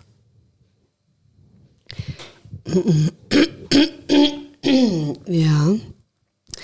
Ich ähm, hatte heute einen ganzen Tag eine Veranstaltung zum Thema assistierter Suizid. Und da ging es natürlich auch um Loslassen. Und ich fand ganz spannend, das war eine Aussage, die hieß, jemand, der sich selbst suizidieren will, also das maximale Loslassen, ist egoistisch und zwar genauso egoistisch wie jemand, der jemand anders im Leben halten will, ob der das, wohl der oder die das nicht mehr will. Und dann habe ich gedacht, ist Loslassen ein egoistischer Akt? Ja, und wenn? Also, das ist ja, also, also egoistisch, interessant, du sagst das gerade und ich habe sofort wieder gedacht, da haben wir auch schon mal drüber gesprochen, egoistisch, das ist ja total negativ und das ist ja gar nicht unbedingt negativ. Mhm. Also ähm, ein, ja, ich glaube schon, weil es geht ja in dem Moment nur um dich. Also zumindest wenn du dich selber. Oder auch nicht. Wenn ich über Teenager nachdenke, geht es ganz viel um den Teenager. Ich lasse die Kinder los, damit die ja freier leben können, ohne eine klammernde Mutter dran. Also ich meinte jetzt den Fall, weil du ja gerade in dem mhm. ähm, Kontext gesprochen hast, dass jemand sich das Leben nehmen möchte, mhm. dort loslässt. Ähm, Egoismus, ja, mhm. ich denke mhm. schon. Und natürlich hat es auch einen Einfluss auf die anderen Menschen im Umfeld. Ja, ja, klar. Massiv.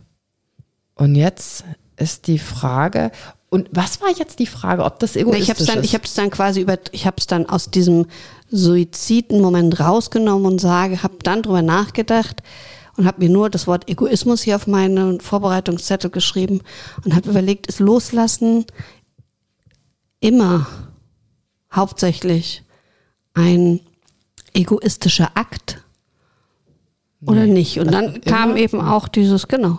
Also weil immer denke ich tatsächlich nicht, weil man kann ja auch jemanden loslassen, obwohl man diese Person nicht loslassen möchte und lieber hätte, dass sie bei einem bleibt, aber man weiß, es ist jetzt einfach die Zeit reif, wenn wir wieder in dem Erwachsenwerden Alter von den Zeit sprechen, dass man sagt, es ist jetzt einfach an der Zeit, dass die Person die eigenen Wege geht und dass man diese Person dann loslässt, obwohl man sie nicht loslassen möchte, also aus egoistischen Motiven lieber sagen würde, nein, bleib. Mhm. Dann mhm. wiederum nicht. Mhm. Genau. Wow. Ja, das hattet ihr heute ähm, sehr tiefgreifende Gespräche. Ja, hatten wir. Waren gute, tiefgreifende Gespräche. Was auch mir wegen Loslassen gekommen ist, ist, das hat ganz viel mit Kontrolle und Macht aufgeben zu tun.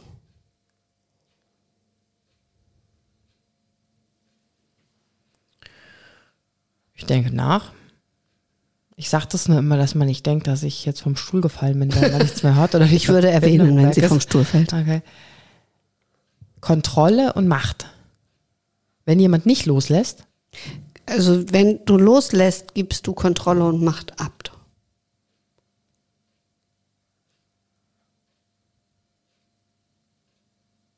Okay. An, an wen? Ja, es kommt drauf an. ich, spontan wollte ich antworten ans Universum. Also wenn ich, wenn ich zum Beispiel mhm. wieder Kinder. Ja. Und ich lasse los und äh, gehe den Weg der mehr Autonomie von Kindern ein. In dem Moment muss ich sie ja loslassen. Und in dem Moment muss ich Kontrolle aufgeben, weil sonst funktioniert das Loslassen nicht. Ich kann nicht neben dem Kind sitzen und loslassen. Mhm. Spannend, dass Kontrolle sofort wieder was Negatives in mir ausgelöst hat. Ich meine, Kontrolle ist ja Bei nicht schlecht. auch. Oh, bei dir bei auch? mir auch, ja, ja. Also da kommt ja auch aufs gesunde Maß drauf an. Das ist ja auch ein Stück weit okay.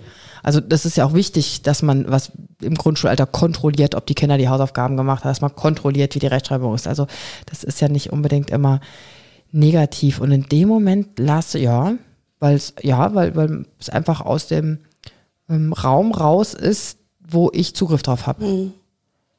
Macht, ja, wow. Das Macht finde ich ja schon ein starkes Wort, ne? Aber ist, ist so ein bisschen. Ne? Auch da finde ich spannend, dass wir Macht ganz oft negativ kontonieren, wobei es eigentlich erstmal ja keine Wertung hat. Man kann ja auch einen positiven Machteinfluss auf jemanden ähm, haben. Oder man kann die Macht haben und sie nicht nutzen. Auch das gibt's ja. Ist Ich kann die Macht nutzen, um jemanden zu fördern, Ja. um Wege frei zu machen. Also Macht als erstes Mal, also die quasi Kraft und Fähigkeit, etwas zu tun, das ist Macht. Energie ist Macht. Wie interessant, dass ich für mich so viele Worte schon in gut und böse eingeteilt habe. Also um es jetzt ganz einfach zu sagen, in ein Wort wird ausgesprochen und dann, wenn man so wahrnimmt, der, also mein Körper spannt sich dann so gleich so ein bisschen an, ne? Ähm, und dann darf ich erstmal wieder diese Meinung, die ich über dieses Wort habe, loslassen. Um, und das ist ja das Spannende, wenn wir etwas loslassen, dann öffnet sich Raum für was Neues, wie du das heute auch schon gesagt hast. Wow. Nee, gefällt mir gut. Schön. Wenn man das nicht kann, loslassen, ich wollte noch mal kurz erwähnen, da gibt es zwei Extremformen. Und zwar Messi und Stalker. Beim einen werden wir bei Gegenstände loslassen. Ne? Wow. Was steckt da dahinter? Oh Gott. Pff. Also ich Sehr in meiner Praxis oder? behandle ich keine Messis. Das ist ja wirklich massives Störungsbild auch. Ähm, ich glaube tatsächlich, ich glaube, das hat kann was, also es ist jetzt wilde Erstspekulation. Ähm, das hat was mit Kontrolle zu tun, also Sachen bei sich zu behalten, zu kontrollieren, was wegkommt oder nicht. Ich habe nicht die Sorge, dass es dann plötzlich geht was weg und dann brauche ich es doch noch. So, ich kann mir vorstellen, dass es damit viel so ein bisschen Zwang, in Richtung Zwang ja auch zu tun hat. Mm. Das kann ich mir vorstellen. Aber das ist, wie gesagt, jetzt reine. Habe ich mich auch nicht näher mit beschäftigt, tatsächlich. Habe nur so für mich gedacht, was ist denn so die krasseste Form, wenn ich es nicht kann? Es nicht loslassen kann. Da fällt mir auch so die Sache ein, wenn man sagt, Gegenstände loslassen, dass man sich von manchen Gegenständen, die man verbindet mit einer Person zum Beispiel, die gestorben ist, einfach nicht, nicht loslassen kann oder auch loslassen möchte. Und das ist ja auch ein Stück weit okay, man kann ein Erinnerungsstück haben, wenn das halt nicht überhand nimmt. Ja, kannst auch ein ganzes Zimmer haben, aber das ist ja nicht Messi, weil da würde ja nichts dazukommen. Ja, Weißt du? ich, ich meinte jetzt auch nicht Messi, sondern ich meinte diese Idee, also ja, dieser Gedankengang mit loslassen und Gegenstände loslassen, weil die emotional aufgeladen sind. Es geht mir auch so. Also ich habe Sachen, von denen möchte ich mich nicht rein. Ich habe von meinem Papa immer noch ein Hemd und eine Jacke zum Beispiel zu Hause. Das, das wäre, wäre nichts, was ich, also wir hatten es jetzt, wir haben umgeräumt und ich musste ganz viele Sachen wegtun. Und dann kam auch so, ja, also Brauchst du das noch? brauchst du doch nicht. Und ich sage, doch, weil ich sehe die Jacke, ich habe die in der Hand und habe meinen Papa von damals in der Hand, auch wenn ich die Jacke nicht anziehe. Und ähm, das Hemd hat einen Fleck von ihm und ich würde es nie waschen.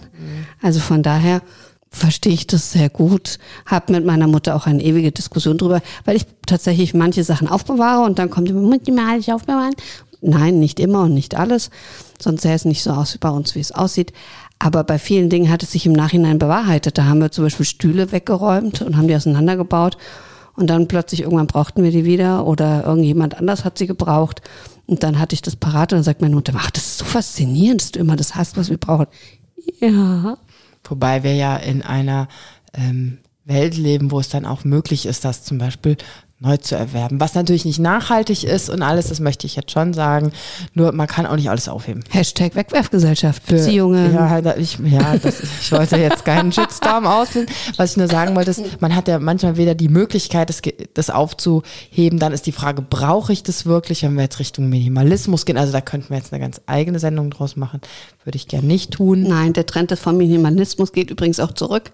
Tatsächlich, weil die Menschen gemerkt haben, dass es durchaus manchmal auch schön sein kann, sich an Dinge zu hängen und auch mal ein bisschen mehr zu haben als nur zu wenig.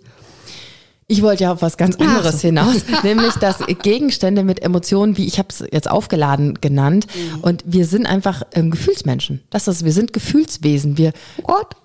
Ja, also ja, okay, ein Scherz. Ja, da muss ich ja gleich mal lachen, dass ich ein bisschen loslassen kann, meine Anspannung. ähm, Faden verloren. Wir sind Gefühlsmenschen. Ja, genau. Ich, das wollte ich eigentlich nur sagen. Dass wir ähm, Gefühlsmenschen sind und dass wir eben über diese emotionale Ebene ganz viel abholen können. Und da wieder die Frage ist, loslassen ist erstmal nur ein Wort. Mit was für Gefühlen lade ich das auf? Ich habe jetzt voll das gerade, auch, auch heute hatten wir das Wort Beziehungsgeflecht. Oh, das ist ja auch toll. Und jetzt habe ich gerade gedacht, wenn ich etwas aus meinem Beziehungsgeflecht loslasse, dass das, ich hatte so das Bild wieder was rausreißt mhm. und dann so die losen Fäden da hängen. Und die kann ich wieder nutzen, um was Neues zu knüpfen. Mhm. Oder ich verknote sie miteinander, damit niemand da mehr drankommt. Kann man machen. Das ist auch eine Reaktion ja, von vielen. Dass wenn man was loslassen musste, dass man sich so ein bisschen sehr ab, nicht mehr abgrenzt, sondern so abmauert. Mhm wenn man was loslassen musste, weil man vielleicht noch nicht bereit war. Aber könnte es nicht sein, dass dann die Mauer gemacht wird, damit die Wunde dahinter heilen kann und wenn die dann geheilt ist, kann man die Mauer ja wieder aufmachen? Kann man. Aber wir waren beim Bandbild. Achso, ja. wir waren nicht beim Mauern, ja, sondern wir waren bei dem Geflecht, das zerrissen ist und wir Knoten mhm. reinmachen. Okay. Und ja, ich gebe dir recht, auch die Knoten kann man dann auflösen und kann dann wieder was Neues flechten, dran knöpfen Mhm, okay. Ich würde gerne mal ein Zitat loswerden. Ich habe mir nämlich zwei rausgesucht. Mhm. Und zwar ist das Zitat von Buddha. Lerne loszulassen. Es ist der Schlüssel zum Glück. Lerne loszulassen. Es ist der Schlüssel zum Glück. Ja. Macht in mir ganz unterschiedliche Dinge. Ich finde, dass Buddha, wie, wie viele Jahre hat er auf dem Berg gelebt oder in der Höhle? Lange. Jemand, der lange in Höhlen und auf Bergen ohne jegliche Verantwortung, Beziehungspersonen, Tiere lebt, kann sowas leicht sagen. Das Loslassen der Schlüssel zum Glück ist. Weil ich glaube,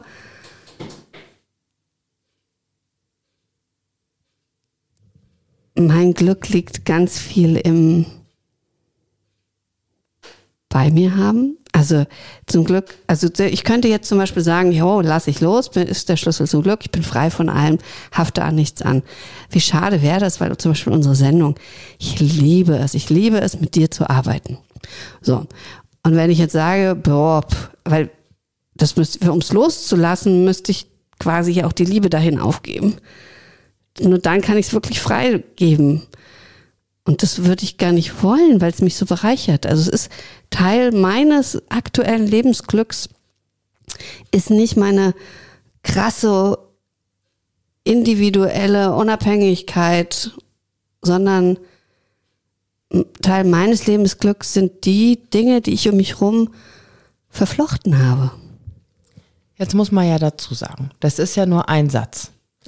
Ja, ich kann dir ja, du hast sie mir sagen, vor die Füße hm, geworfen. Das habe ich genau sehr, ja, habe ich gemacht. Es ist auch sehr interessant, wie, ähm, dieser Satz dich bewegt.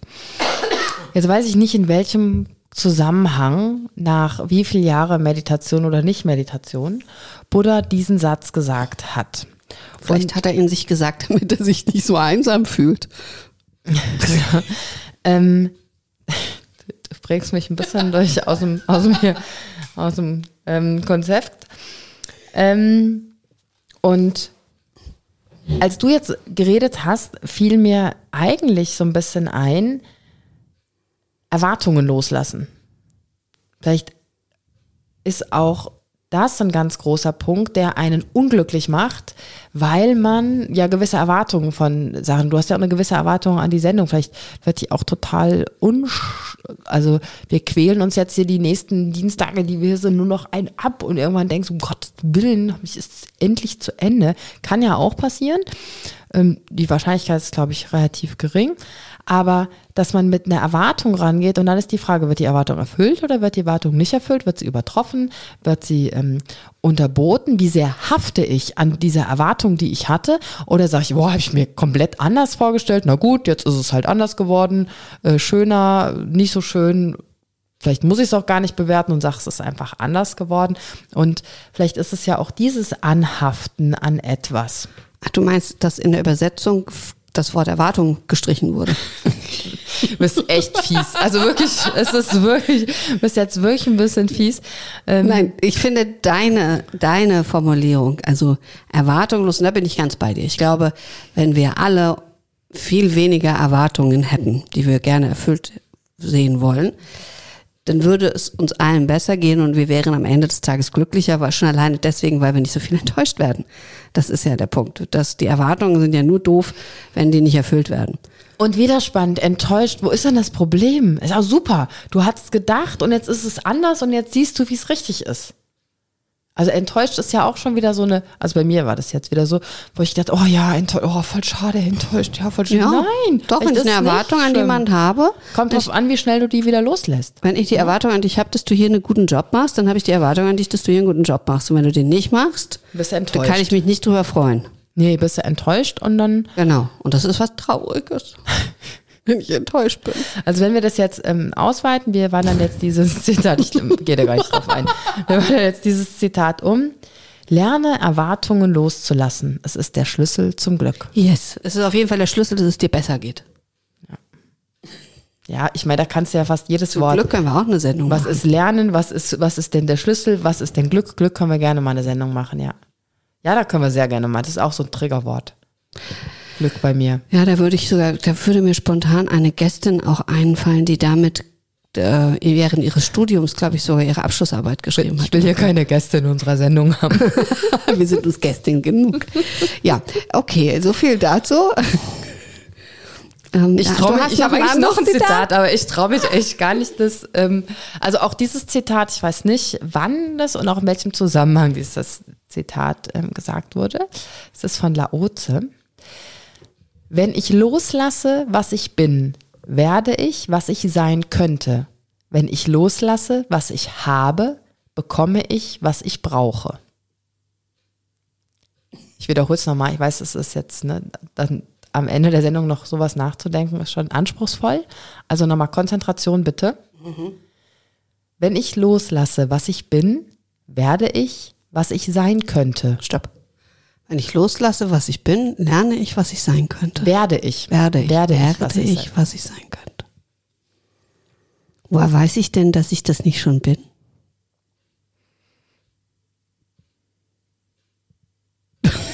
Der Blick von Susanne. Schade, schade, schade, dass, dass ihr den nicht sehen könnt, dass du den nicht sehen kannst. Der Blick war so in Richtung, ich töte dich. Nein. Wie war das jetzt? Wie, was meinst du? Also, wenn ich loslasse, was, was ich bin, werde ich, was ich sein könnte. Werde, was ich sein könnte. Aber wenn ich doch schon bin, was ich sein könnte. Wenn du bist. Wieso darf ich nicht sein? Was, also Du meinst, dieser Satz setzt voraus, dass du, was du jetzt bist, dass das dass noch, nicht bin. Dass es nicht richtig ist, dass es nicht das Ende ist, dass das, du. Ich könnte noch was anderes sein. Und die Frage ist ja, muss ich dann mich Kannst immer du, loslassen? Ja. Muss ich mich immer loslassen? Nö, ich glaube nicht. Also ich glaube, wenn du das möchtest, ne? Also wenn du Loslassen, jemand anders sein könntest, dann, also wenn du jetzt jemand anders sein willst, ähm, dann ist vielleicht der erste Schritt loszulassen, wer du bist und jemand Neues zu werden. Fällt mir gerade ein interessantes Beispiel. Ich gehe ja total gern auf Fortbildung. Ich weiß nicht, ob ich es schon mal erwähnt habe. Ich liebe Fortbildung. Und ich liebe es auch, wohin zu kommen, wo mich niemand kennt. Mhm. Weil dann. Bist du die Susi aus Berlin? Nein. Oh Mann. Nein. Weil dann kann ich sein, wer ich will. Ja. Also, ja, und ich meine. ich muss so. Entschuldigung, nee, wir hatten das, weil ich hatte eine Freundin und es war eine Phase, da gab es diese Tischtelefone in den, also diese äh, Draht, nee, ich weiß gar nicht mehr, wie das war. Also wo, wo man quasi so Partnersuche gemacht hat mit Das Telefon. hat mir letztens So. auch meine Arbeitskollegin erzählt. Ich kenne das nicht Genau, mehr. also da gab's Telefone und dann oder Tischnummern und dann wurde zum DJ und dann hier für Tisch 17 eine Nachricht oder das Telefon hat geklingelt und man hat dann telefoniert. Man wusste nicht, mit wem man spricht, ne? Genau. Im ersten Moment, ja. Esel sucht Fahrrad oder irgend sowas. Also es gab auch so Partys und sie wollte da unbedingt hin und dann habe ich gesagt, das können wir machen, aber ich gehe da nicht als Sandra hin. Und dann Warst du Susi aus Berlin? war ich zum Beispiel Susi aus Berlin Okay. oder äh, Andrea aus Hannover. Auf jeden Fall war ich A nicht aus dieser Stadt. Also keine Chance, mich am nächsten Tag wiederzusehen. Und ähm, also ja, ich bin in einer anderen Persönlichkeit dahingegangen. Äh, ganz nach Laoze, wenn ich loslasse, was ich bin, werde ich, was ich sein kann. Also ich glaube ehrlich gesagt, der hat es so nicht gemeint, sondern ähm, wenn man das jetzt aber mal versucht, ähm, auf, einen, auf eine andere Ebene zu heben, ähm, wenn man jetzt sagt, also ich weiß nicht, ob du das kennst zu Hause, ob du oft zum Beispiel sagst, ich bin ganz schön schusselig, ich bin hektisch, ich bin unkonzentriert, ich bin fahrig, ich bin was auch immer. Und wenn du dann sagst, ach du, Sandra, du bist so strukturiert und toll, ich finde es so schön. Und wenn ich dann quasi so sein möchte wie du, strukturiert, nehmen wir mal strukturiert, dann muss ich loslassen, ich bin schusselig und werden zu, ich bin strukturiert. Auch hier wieder hast du einem Zitat, also ich finde das Zitat tatsächlich besser als das andere, hast du mit deiner Erklärung ganz viel Weisheit und Praxisnähe eingehaucht und hast das sehr anfassbar gemacht. Also dass es auch nicht darum geht, immer die komplette Persönlichkeit loszulassen, sondern manchmal auch Anteile dessen. Und vor allen Dingen, wenn ich das nicht sein will, und das steht mir zu sehr allgemein in dem. Wie ist der zweite Teil von dem Zitat? Mal Schnell ablenken. Mhm. Wenn ich loslasse, was ich habe, bekomme ich, was ich brauche. Wenn ich loslasse, was ich habe, bekomme ich, was ich brauche. Ich habe jetzt drüber nachgedacht ich über den zweiten Teil. Ich würde ihn Hause noch mal, weinen. ich würde ihn noch mal vorlesen. mhm, Wenn ich loslasse, was ich habe, bekomme ich, was ich brauche. Ich merke, was sich da in mir quersetzt. Und das habe ich ganz oft mit Zitaten, muss ich sagen. Also das ist Das ist mir jetzt noch nicht aufgefallen, dass immer, wenn ich ein Zitat habe, sich äh, der, der Gesichtszug schon verändert und ich schon während des Aussprechen des Zitates am liebsten aufhören würde zu sprechen. Ja, erzähl mal. Nein, das Lustige ist ja, ähm, wir haben ja auch noch einen Podcast und Mhm. dort Solo-Folgen und meine Solo-Folgen enden immer mit einem Zitat. Ja, das wundert mich auch. Aber ich suche sehr lange danach. Das glaube zu. ich. Das, das glaube ich Tatsächlich sofort. suche ich sehr lange danach und was mir, also generell ist es so, dass die Zitate oft, das sind einfache Lösungen. Die klingen erstmal toll und deswegen sind sie auch so beliebt auf schönem Hintergrund. Und in diesem Teil steckt drin die Annahme, dass das, was ich habe, nicht dem entspricht, was ich brauche. Und das ist die Annahme, die genauso wie mit dem, dass das, was ich bin, nicht das ist, was ich sein könnte. Also das ist da ein immer noch mehr, noch weiter. Also mir fehlt die, die Dankbarkeit, die Zufriedenheit, die Ruhe, die wir alle in unserem Leben manchmal viel stärker bräuchten.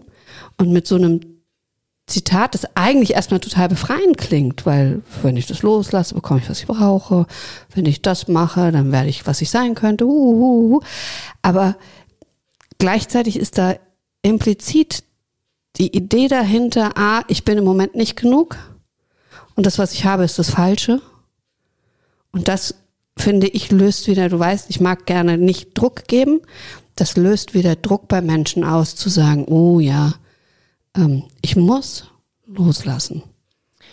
Vielleicht könnte man aber den zweiten Teil auch so sehen, dass man annimmt, wenn ich loslasse, was ich habe, bekomme ich, was ich brauche.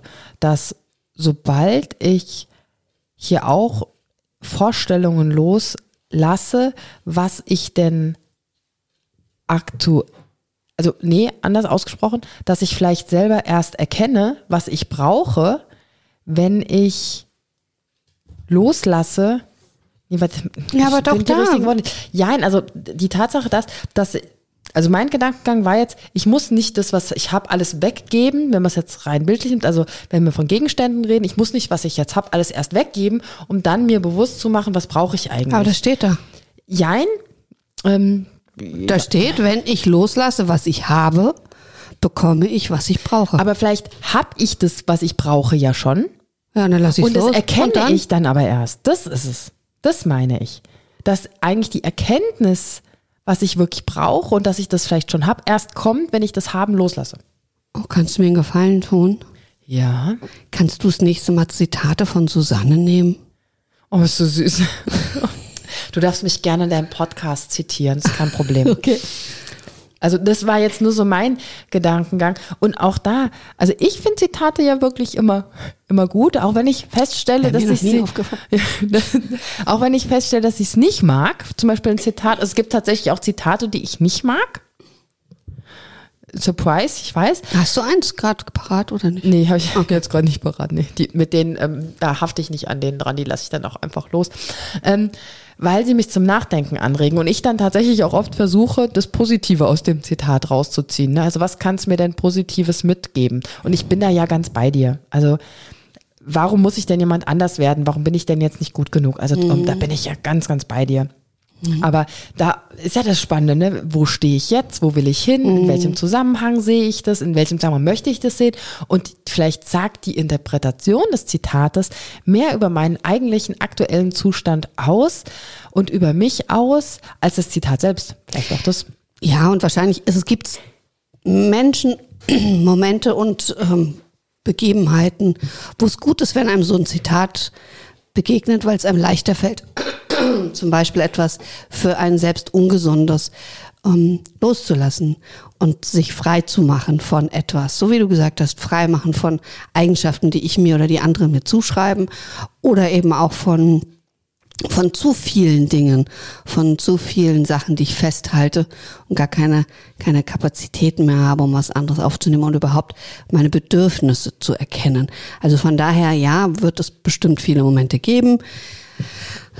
Mein Ansatz ist halt immer, ich mag es A nicht so einfach, weil dieses Leben ist nicht so einfach und es gibt keine Allgemeinrezeptur und das versuchen Zitate zu glauben, uns glauben zu machen. Die armen Zitate können ja gar nichts dafür, dass man denkt, damit habe ich eine einfache Lösung für eine komplexe Fragestellung gefunden und die dann wieder Menschen vielleicht unter Druck sitzt. Und das kann ich nicht leiden.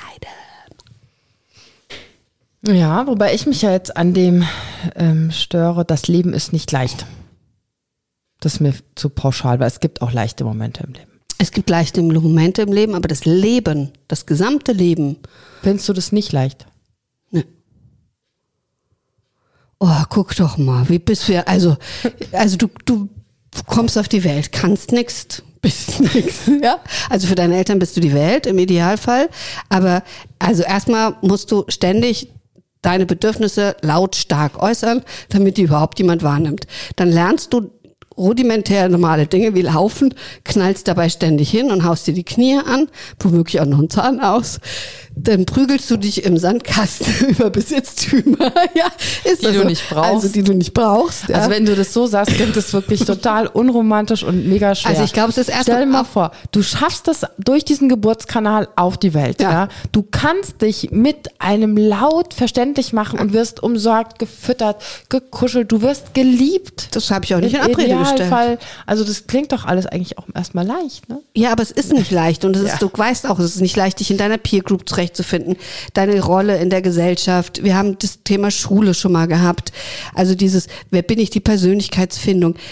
Bei den wirklich wenigsten Menschen geht die easy peasy und ich glaube, sie in Theorie oder wirklich in der Praxis, sie geht bei niemandem wirklich easy peasy.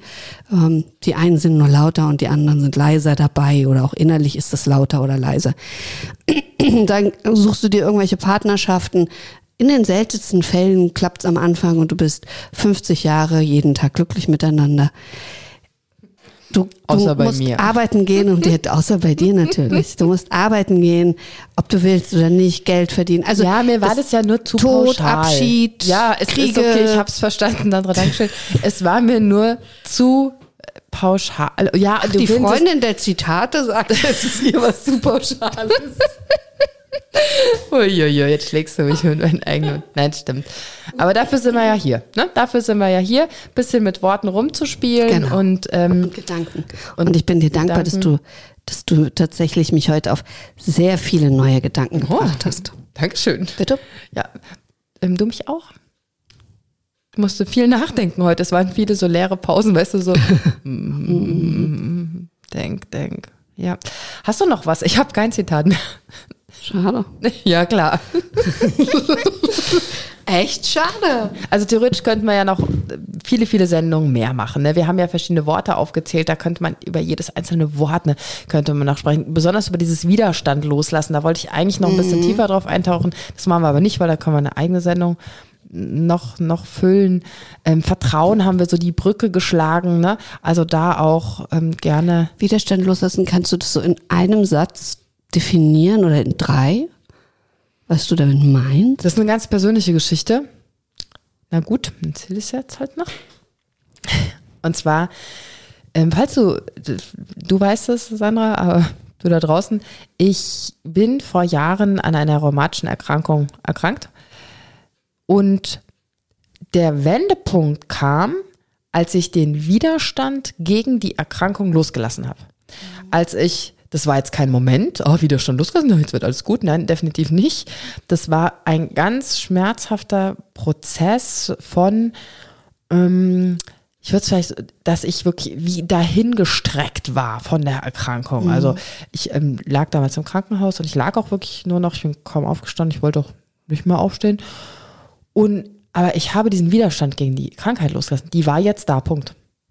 Und das war für mich ein Wendepunkt und wie interessant, weil du das vorhin so schön gesagt hast. Vielleicht habe ich dadurch Raum geschaffen, dass sich Veränderung, dass Veränderung erst stattfinden kann. Weil wenn ich natürlich meine ganze Energie gegen, oh nein, das muss doch jetzt weggehen und ich muss jetzt, was muss ich machen, dass das weggeht? Warum habe ich das bekommen, die Krankheit? Ähm, warum liege ich jetzt hier im Krankenhaus? Ähm, diese, diese Fragen, wenn man sich mit diesen Fragen beschäftigt, dann hat man ja keinen Raum, keinen keinen mentalen Raum, dann sich andere Fragen zu stellen und das erstmal hinzunehmen. Das ist jetzt, wie es ist und ich kann das, ne, Kontrolle wieder. Ich kann es nicht beeinflussen, die ist jetzt da, Punkt, die Krankheit. Und das war eine ganz interessante Erfahrung, die ich natürlich auch erst im Nachhinein habe ich das erst kapiert und passiert ähm, ist. was, was passiert ist. Und das fand ich so Widerstand gegen eine Situation, die du nicht ändern kannst, jetzt in diesem Moment.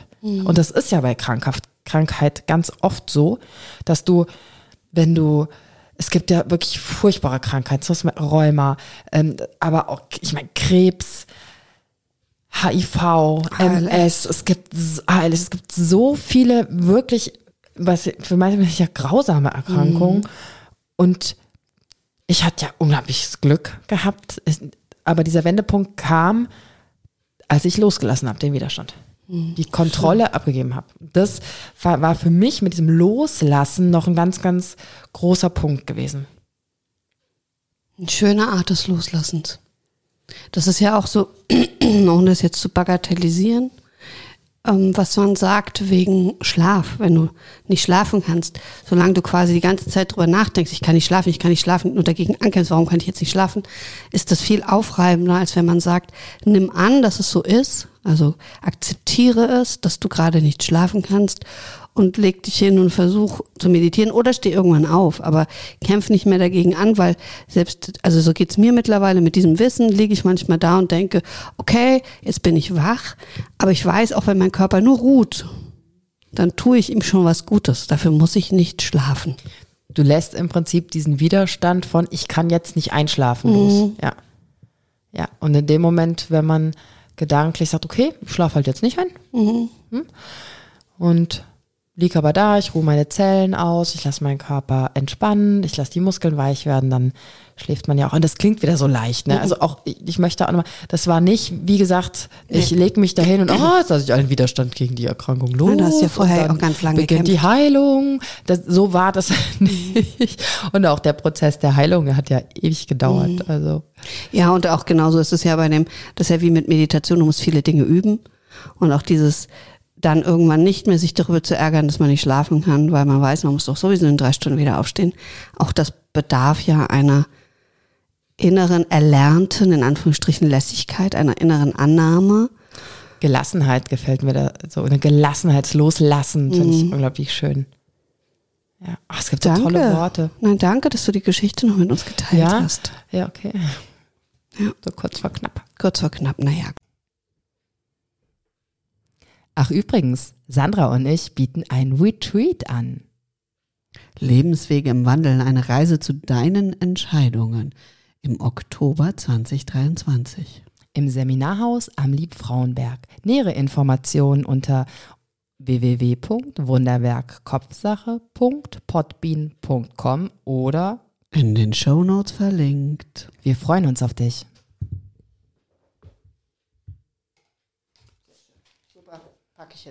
Danke für dein Interesse. Wenn es dir gefallen hat, abonniere, kommentiere und like diese Folge.